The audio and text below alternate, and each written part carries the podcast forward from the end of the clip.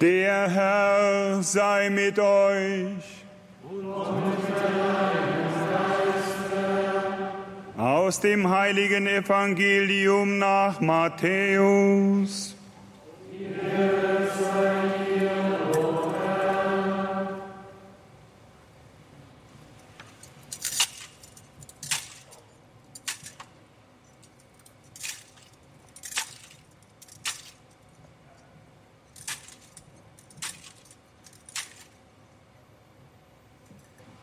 Als Jesus zur Zeit des Königs Herodes in Bethlehem in Judäa geboren worden war, kamen Sterndeuter aus dem Osten nach Jerusalem und fragten, wo ist der neugeborene König der Juden?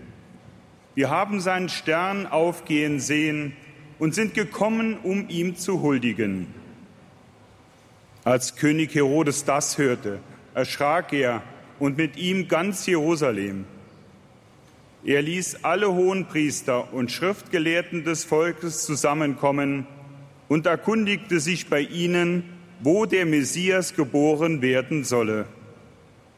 Sie antworteten ihm, in Bethlehem, in Judäa, denn so steht es bei den Propheten. Du, Bethlehem, im Gebiet von Juda, bist keineswegs die unbedeutendste unter den führenden Städten von Juda denn aus dir wird ein Fürst hervorgehen, der Hirt meines Volkes Israel. Danach rief Herodes die Sterndeuter heimlich zu sich und ließ sich von ihnen genau sagen, wann der Stern erschienen war. Dann schickte er sie nach Bethlehem und sagte, Geht und forscht sorgfältig nach, wo das Kind ist und wenn ihr es gefunden habt, berichtet mir, damit auch ich hingehe und ihm huldige. Nach diesen Worten des Königs machten sie sich auf den Weg, und der Stern, den sie hatten aufgehen sehen, zog vor ihnen her, bis zu dem Ort, wo das Kind war. Dort blieb er stehen. Als sie den Stern sahen, wurden sie von sehr großer Freude erfüllt. Sie gingen in das Haus und sahen das Kind und Maria, seine Mutter. Da fielen sie nieder und huldigten ihm. Dann holten sie ihre Schätze hervor und brachten ihm Gold, Weihrauch und Myrrhe als Gaben dar.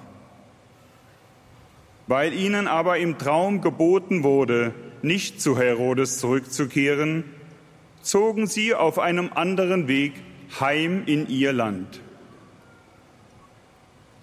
Evangelium unseres Herrn Jesus Christus. Lob sei dir, Christus.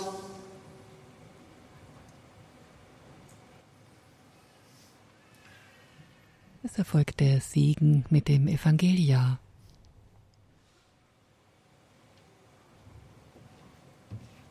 Wir hören die Predigt von Weihbischof Florian Wörner.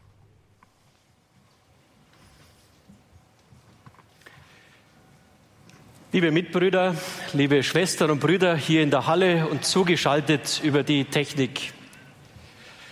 Man merkt, dass wir wieder auf der Mehr sind und nicht auf der Weniger. So schön die Weniger war, aber ich freue mich, dass es jetzt wieder eine Mehr gibt. Genau.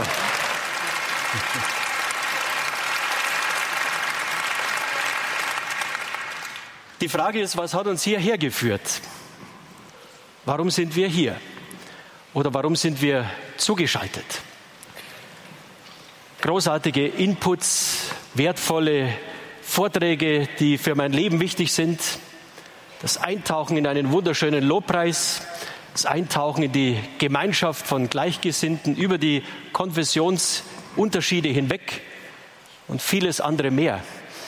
Aber was uns, denke ich, alle verbindet, ist die große Sehnsucht, die wir alle haben ob gläubig oder nicht so gläubig, zweifelnd, ganz nah beim Herrn oder vielleicht entfremdet, wie auch immer. Sehnsucht haben wir alle. Ob ausgesprochen oder unausgesprochen. Sie treibt uns um. Sehnsucht nach mehr, nach etwas, was wir uns nicht selber zurechtlegen, nicht selber produzieren, kaufen können.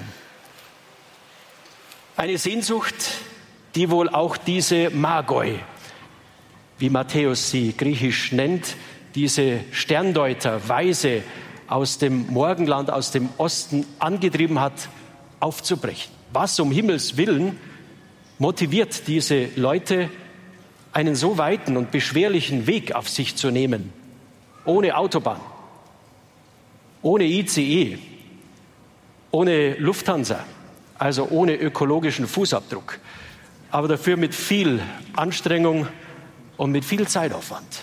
Was motiviert die, so einen Aufwand zu betreiben?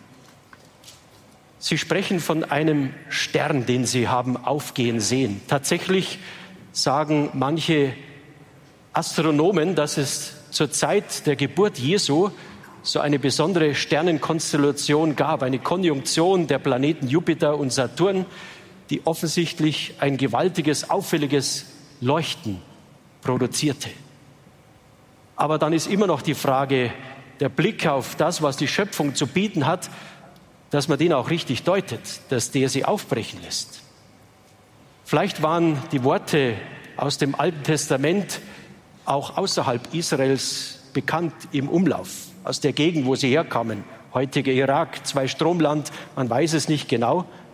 Vielleicht gehörten sie zu einer persischen Priesterklasse, vielleicht waren sie philosophisch gebildete Leute, weise Magoi nennt sie Matthäus. Vielleicht kannten sie so manche Schriften oder auch diese Prophezeiung dieses geheimnisvollen heidnischen Sehers und Propheten Biliam, Numeri Kapitel 24, da taucht er auf, muss im Auftrag des Königs von Moab das Volk Israel erst einmal verfluchen. Er kann es nicht, er muss es segnen, dieses Volk. Und dann kommt diese Prophezeiung von einem Stern in weiter Zukunft, der in Jakob aufgeht, sagt er. Und von einem Zepter, das ersteht aus Israel in weiter Zukunft. Vielleicht haben Sie diese Texte gelesen und die Kombination aus dieser Sternenkonstellation und dem Wissen um diese Prophezeiungen, die im Umlauf waren und vor allem getrieben von dieser heiligen Unruhe, die wir alle in uns tragen. Wie es Augustinus sagt, unruhig ist unser Herz so lange, bis es zur Ruhe kommt in dir, o oh Gott. Diese drei, der Stern, die Botschaft der Schrift, die heilige Unruhe, die Sehnsucht, hat sie wohl alles liegen und stehen lassen und aufbrechen lassen und diesen unglaublichen Aufwand auf sich nehmen lassen, um diesem Stern zu folgen. Unglaublich. Und jetzt kommen sie nach Jerusalem, wo man eigentlich Bescheid wissen müsste und man weiß auch Bescheid. Aber die Reaktion dort ist äußerst ernüchternd und auch entlarvend. Und da müssen wir schon aufpassen, dass uns das nicht auch passiert. Da ist zunächst einmal ein Herodes, auch ein König, ein furchtbarer Typ, getrieben von der Angst um seine Macht. Drei seiner Söhne hat er deswegen getötet, weil er fürchtete, dass die ihm seinen Königsthron streitig machen. Und jetzt kommen diese Weisen aus dem Morgenland und sprechen von einem neugeborenen König der Juden. Man kann sich vorstellen, wie dies, diese Nachricht bei diesem Verrückten ankommt. Und ganz Jerusalem erschrak mit ihm, heißt es. Die Bewohner von Jerusalem wussten, was das bedeutet, wenn Herodes König hört. Und es kam ja dann auch der schreckliche bethlehemitische Kindermord, ein Gemetzel an Babys, an Kindern. Furchtbar. Wenn nur noch das eigene Ego im Mittelpunkt steht. Wenn man nur noch mein, mein, mein, ich, ich, ich sagt und das Wörtchen dein beziehungsweise unser nicht kennt. Wer ständig mein sagen muss, der klammert, ist ständig besorgt um sich, um seine Bedeutung. Er schränkt ein, bringt Untertanen hervor, hat kein Gefallen daran, wenn andere wachsen, sich entfalten, groß werden, reif werden, besser werden. Das sind Despoten. Das sind kranke Leute auch getrieben von ihrer Sehnsucht, aber falsch gelenkt. Unglaublich. Was für ein Kontrastprogramm zu dem, was diese Weisen dann in der Krippe vorfinden. Und dann die Schriftgelehrten und hohen Priester, die sich sehr gut auskennen in der Heiligen Schrift. Micha zitieren 2 Samuel, du Bethlehem bist keineswegs die unbedeutendste unter den Städten Judas, aus dir wird hervorgehen der Hirte des Volkes Israel. Das können Sie zitieren. Sie können die Geburt, das Ereignis, das Kommen des Messias gut orten. Aber es ist ernüchternd, dass sie hocken bleiben in Jerusalem. Sich nicht auch wie die Weisen aufmachen nach Bethlehem. Das ist doch eine umstürzende Botschaft. Der Messias ist da. Das muss sie doch eigentlich in Bewegung bringen, diese religiösen Leiter. Nein, sie bleiben. Ist doch unglaublich. Man kann religiös hervorragend informiert sein, Spezialist in der Bibel sein, bestens Auskunft geben, rhetorisch gut unterwegs sein und trotzdem hocken bleiben. Furchtbar. Gott sei Dank haben sich die Weisen geleitet von diesem Licht, von diesem Stern weiter auf den Weg gemacht, diese kurze Strecke nach Bethlehem. Und es heißt, sie waren von einer Freude erfüllt, die unglaublich groß war. Sie waren außer sich vor Freude, wörtlich übersetzt. Die Freude, fündig geworden zu sein. Oder noch anders, gefunden worden zu sein. War der äußere Weg schon anstrengend und sicherlich langwierig, der vom Osten nach Bethlehem über Jerusalem, aber ich glaube, es gab da auch einen inneren Weg, der vom Zweifeln, vom Suchen, vom sich auf den Weg machen, vielleicht auch von so manchen Rückschlägen geplagt und geprägt, hin zum Fündigwerden zum Glauben, zum Anbeten, zum Schauen. Das ist der innere Weg. Und der ruft diese außergewöhnliche Freude in diesen Weisen aus dem Morgenland hervor. Im Stall von Bethlehem, in dieser Vorrichtung, aus der sonst Tiere fressen, in dieser äußerst ärmlichen Situation des Stalls von Bethlehem, wo es bestimmt auch gestunken hat und Fliegen zu sehen waren, da werden sie fündig, ausgerechnet da. Und sie kehren nicht um, so nach dem Motto, da sind wir falsch, da haben wir uns geirrt, entschuldigen Sie die Störung, wir liegen falsch, wir müssen weitersuchen. Nein, sie bleiben. Sie fallen nieder, machen ihre Aufwartung, bringen ihre Geschenke hervor, Gold, Weihrauch und Myrrhe. Das Gold steht für den König, Weihrauch für den großen Gott.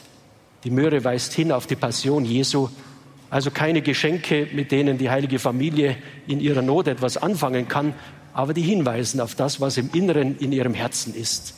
Freude, Anbetung, Ehrerbietung gegenüber dem Kind in der Krippe. Sie versuchen auf Augenhöhe mit dem Kind zu kommen, dem auf Augenhöhe zu kommen, der sich klein gemacht hat, um dir und mir auf Augenhöhe zu begegnen. Unglaublich eine unglaubliche Freude und das Verhalten der Weisen, die angekommen sind, am Ziel ihres Suchens, ihres Sehens. Anbetung heißt, liebe Schwestern und Brüder, anerkennen, dass der, der in der Krippe liegt, Gott ist. Und wir sind Menschen. Anerkennen, akzeptieren, dass er unser Schöpfer sind und wir Geschöpfe anerkennen, dass er in der Krippe der Erlöser ist und wir die Erlösungsbedürftigen. Anerkennen, Herr, du sollst das Sagen haben. So wie du willst, so soll es geschehen. Das ist die innere Kniebeuge, das innere sich verneigen vor dem Großen, der in der Krippe liegt, der die Wahrheit ist, die Liebe, das Leben. Liebe Schwestern und Brüder, es ist so, dass es heißt ganz zum Schluss, dass diese Weisen aus dem Morgenland einen anderen Weg heim in ihr Land gingen. Sie gehen nicht über Jerusalem, sie geben nicht Bescheid dem Herodes, der darum gebeten hat. Nein, sie gehen andere Wege heim in ihr Land. Ich sage immer, das kann man auch in dem Sinn verstehen, dass der oder die, die dem Herrn begegnet sind, wirklich innerlich begegnet sind, andere Wege einschlagen. Der Stern, der ihnen hat wertvolle Dienste geleistet, dieser Stern der sind sie jetzt, sie sind selber jetzt dieser Stern. Und Maria, die an der Seite der Krippe steht, an der Seite Jesu, der heilige Bernhard von Clairvaux nennt sie auch den Stern. Schaut auf diesen Stern Maria. Sie ist dauerhaft an der Krippe gewesen. Und das Licht von diesem Kind strahlt auf sie über, sodass sie selber Licht von seinem Licht wird und dieses Licht ausstrahlt. Und die heiligen drei Könige auch bis auf den heutigen Tag. Von der Begegnung mit dem Kind weggehen und selber zum Licht für andere werden. Gewissermaßen diesen Dienst, den der Stern geleistet hat für die Weisen aus dem Morgenland, diesen Dienst für andere Menschen tun. Sich aufmachen, Lichtblick sein und dieses Licht Jesu anderen verkünden, bezeugen in Wort und Tat, damit auch sie fündig werden und gefunden werden von ihm, von seiner Wahrheit, von seiner Liebe. Das ist der Grund, liebe Schwestern und Brüder, warum wir im tiefsten hier sind, beziehungsweise zugeschaltet sind, um ihm, unseren großen Gott und Schöpfer und Erlöser und Heiland, das Licht der Welt, das Leben zu begegnen und seine Botinnen und Boten, seine Zeuginnen und Zeugen zu werden. Wenn wir dann wieder heimgehen morgen von dieser Mehrkonferenz beziehungsweise aus der Zuschaltung wieder wegtreten, dann soll das unsere große Aufgabe und Motivation sein. Das Volk, das im Dunkel lebt, sieht ein helles Licht. Und wir haben die schöne Aufgabe, mitzuhelfen, dass das Licht Christi leuchtet hinein in unsere Zeit. Amen.